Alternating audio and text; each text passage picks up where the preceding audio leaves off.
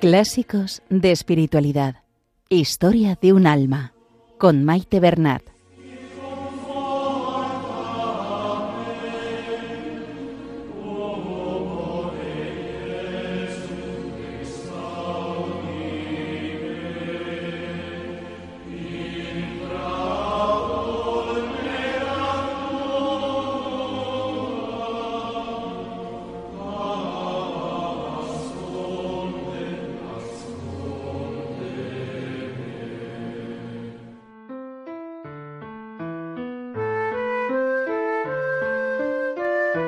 Un saludo a todos los oyentes de Radio María y bienvenidos al programa Clásicos de Espiritualidad. Saludamos a nuestra Madre, la Virgen María, y a ella nos encomendamos, que nos ponga bajo su manto protector y que todo cuanto hagamos sea para mayor gloria de Dios. Que interceda por nosotros y por el mundo entero.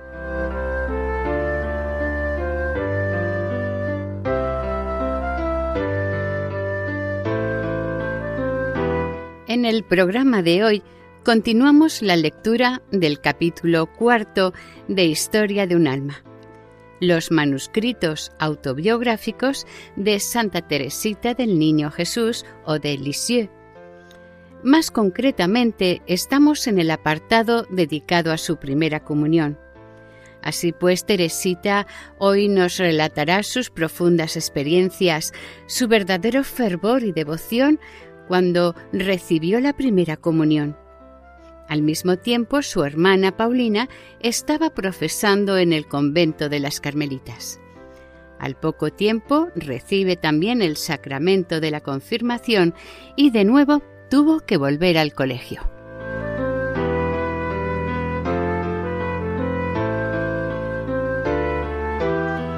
Para seguir el hilo de la lectura recordamos que Teresita está haciendo tres días de ejercicios espirituales previos al día de la primera comunión, en régimen de internado.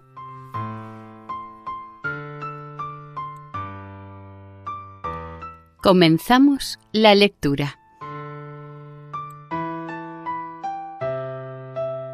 Historia de un alma. Capítulo cuarto. Continuación del apartado 2. Primera comunión.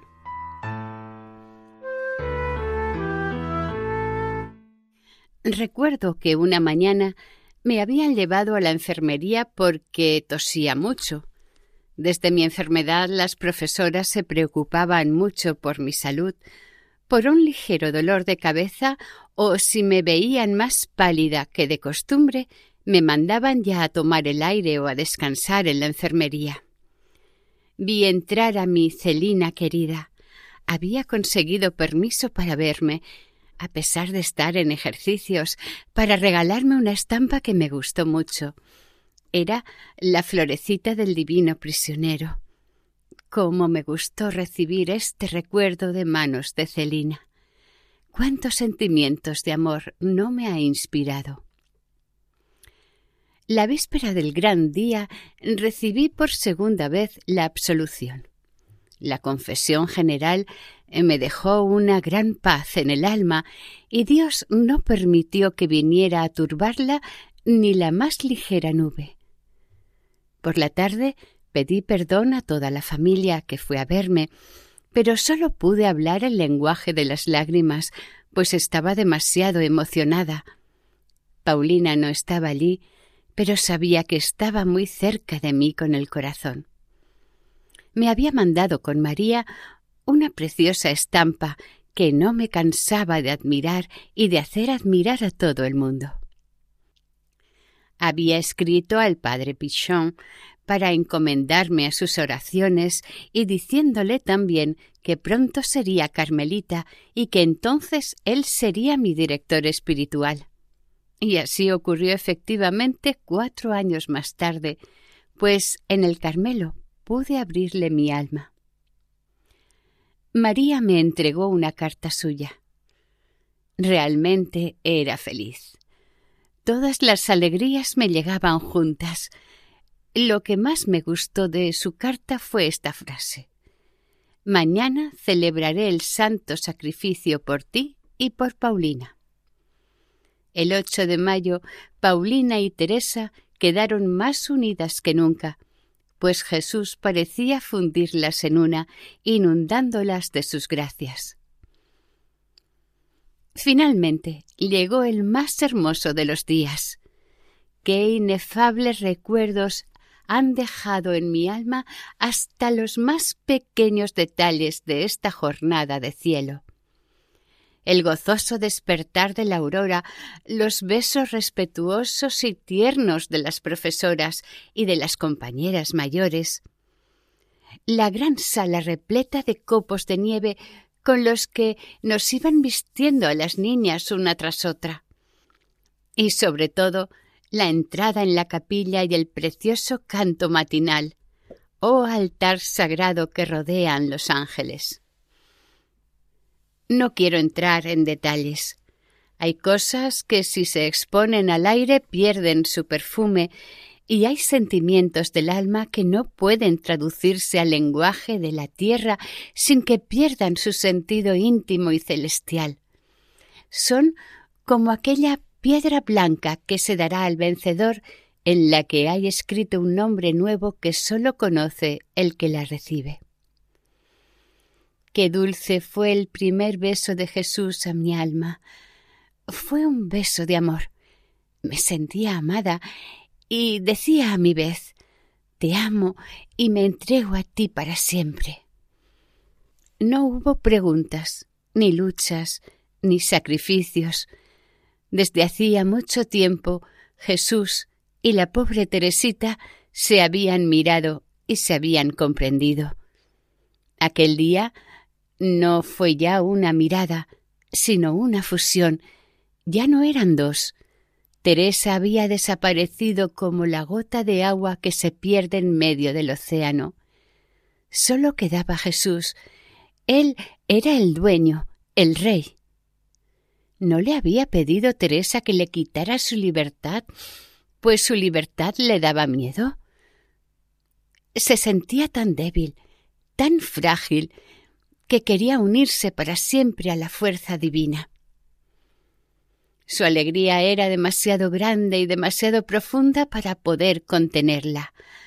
Pronto la inundaron lágrimas deliciosas, con gran asombro de sus compañeras, que más tarde comentaban entre ellas ¿Por qué lloraba? ¿Habría algo que la atormentaba? No, sería porque no tenía a su madre a su lado o a su hermana la Carmelita a la que tanto quiere. No comprendían que cuando toda la alegría del cielo baja a un corazón, este corazón desterrado no puede soportarlo sin deshacerse en lágrimas. No, el día de mi primera comunión no me entristecía la ausencia de mamá.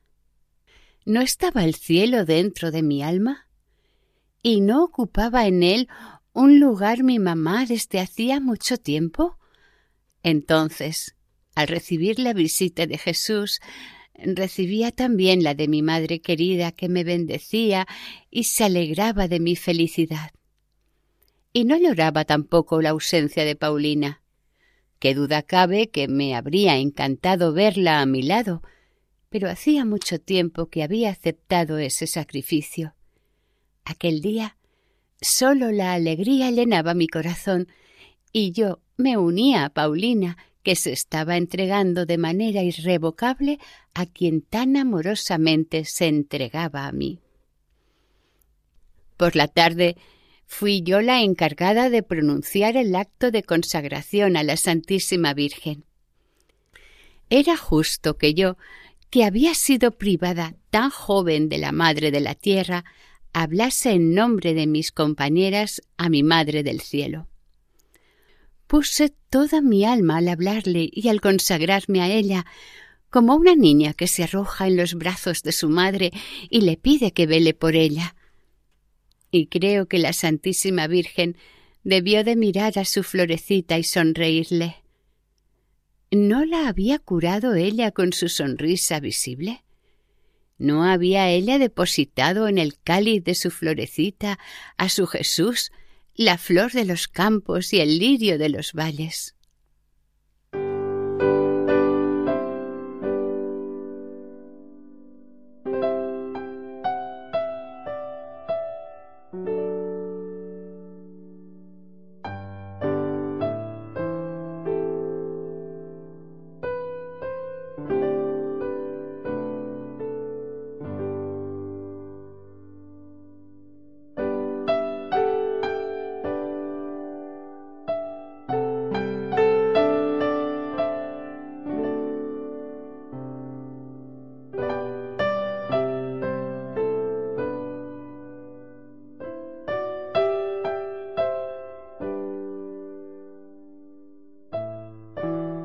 Les recordamos que están escuchando el programa Clásicos de Espiritualidad con Historia de un alma, los manuscritos autobiográficos de Santa Teresita de Lisieux.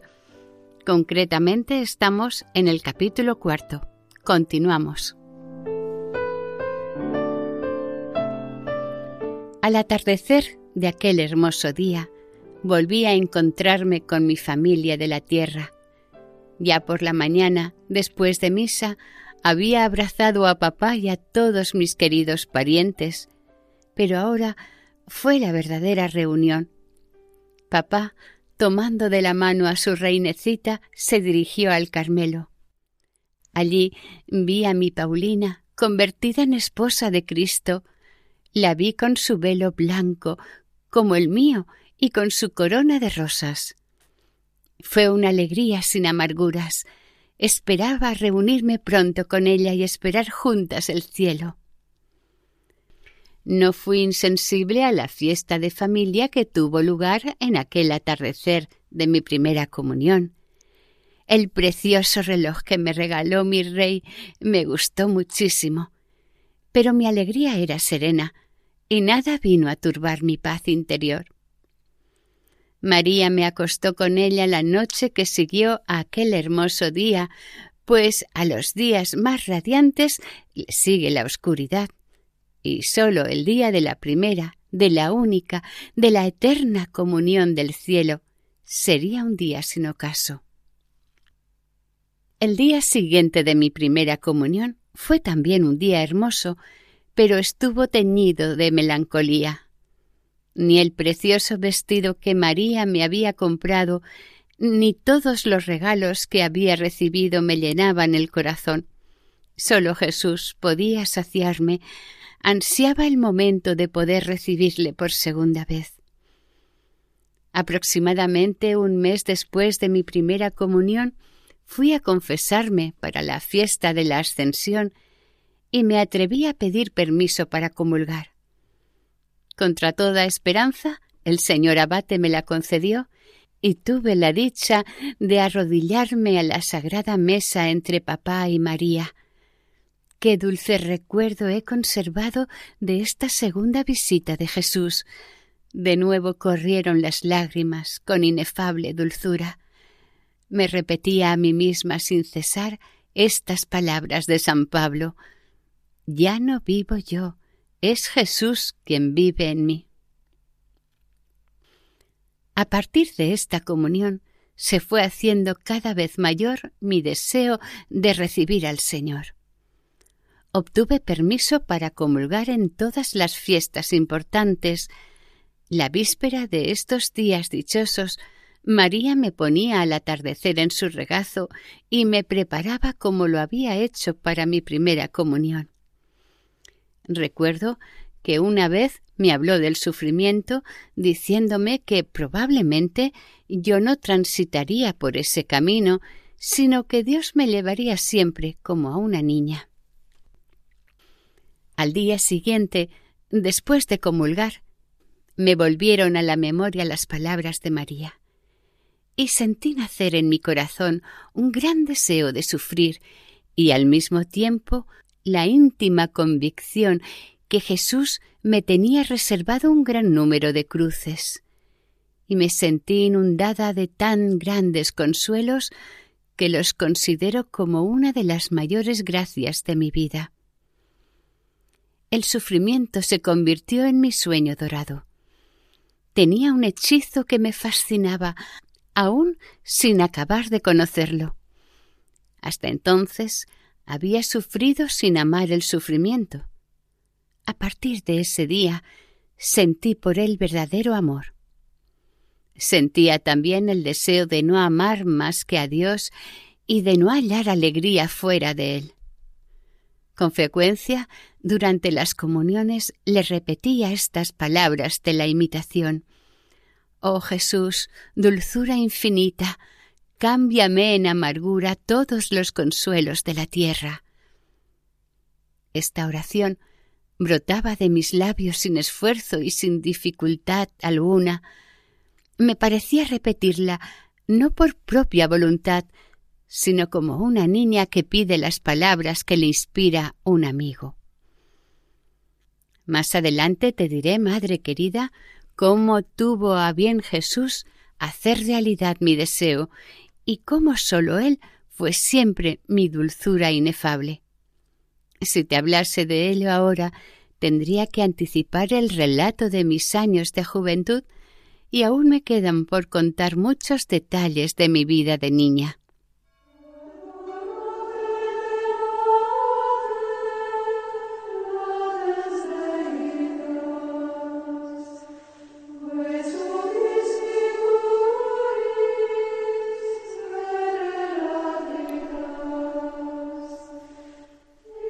Tres. Confirmación.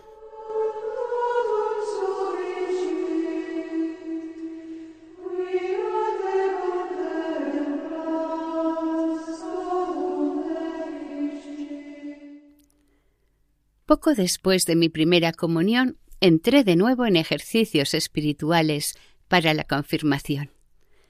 Me preparé con gran esmero para recibir la visita del Espíritu Santo. No entendía cómo no se cuidaba mucho la recepción de este sacramento de amor. Normalmente, para la confirmación solo se hacía un día de retiro. Pero como Monseñor no pudo venir para el día fijado, tuve el consuelo de pasar dos días de soledad. Para distraernos, la profesora nos llevó al Monte Casino, donde cogía manos llenas margaritas gigantes para la fiesta del Corpus. Qué gran gozo sentía mi alma. Al igual que los apóstoles, esperaba jubilosa la visita del Espíritu Santo. Me alegraba al pensar que pronto sería una cristiana perfecta y, sobre todo, que iba a llevar eternamente marcada en la frente la cruz misteriosa que traza el obispo al administrar este sacramento. Por fin llegó el momento feliz. No sentí ningún viento impetuoso al descender el Espíritu Santo, sino más bien aquella brisa tenue cuyo susurro escuchó Elías en el monte Oreb. Aquel día recibí la fortaleza para sufrir, ya que pronto iba a comenzar el martirio de mi vida. Mi Leonia querida fue la madrina y estaba tan emocionada que no dejó de llorar durante toda la ceremonia. Recibió conmigo la Sagrada Comunión, pues aquel día feliz tuve la dicha de volver a unirme a Jesús. Pasadas estas fiestas deliciosas e inolvidables, mi vida volvió a la normalidad, es decir, tuve que reanudar la vida de pensionista que tan penosa me resultaba.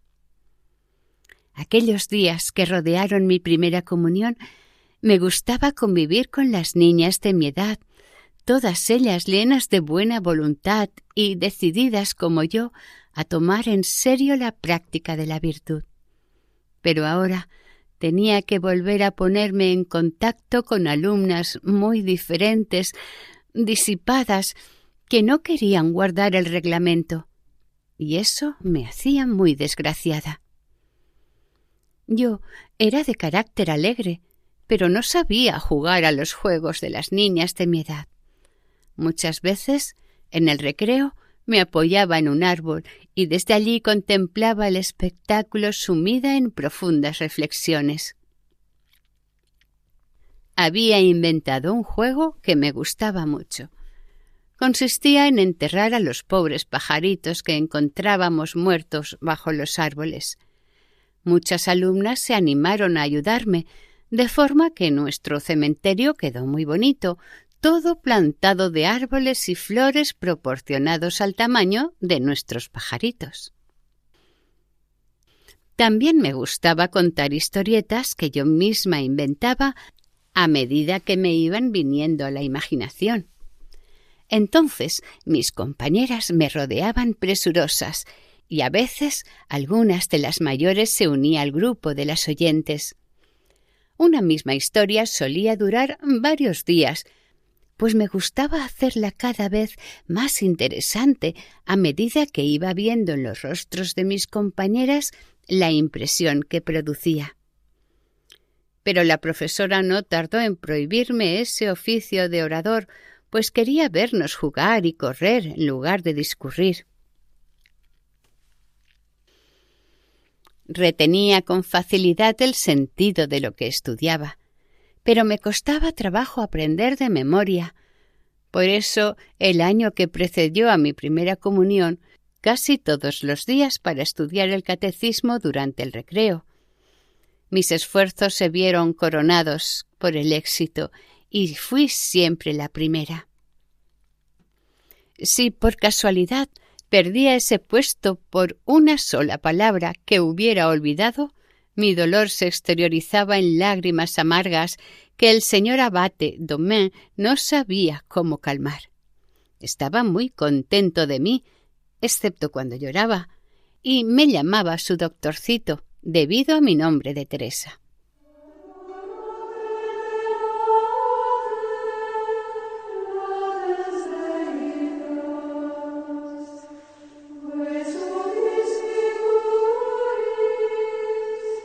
Y hasta aquí el programa de hoy. Continuaremos la semana que viene, si Dios quiere, con el capítulo cuarto.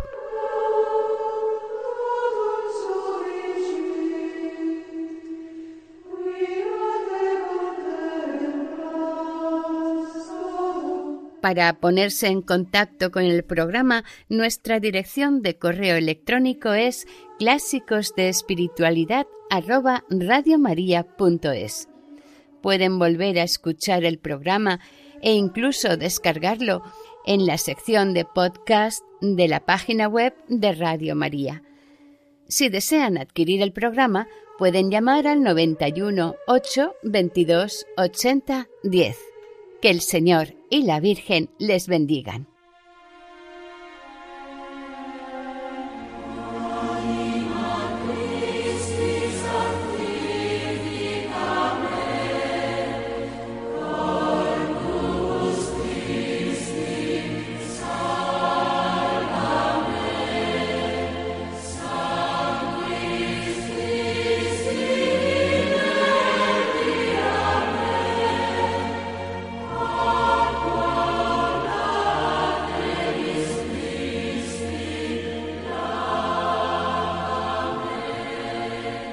Han escuchado en Radio María Clásicos de Espiritualidad, Historia de un alma, con Maite Bernat.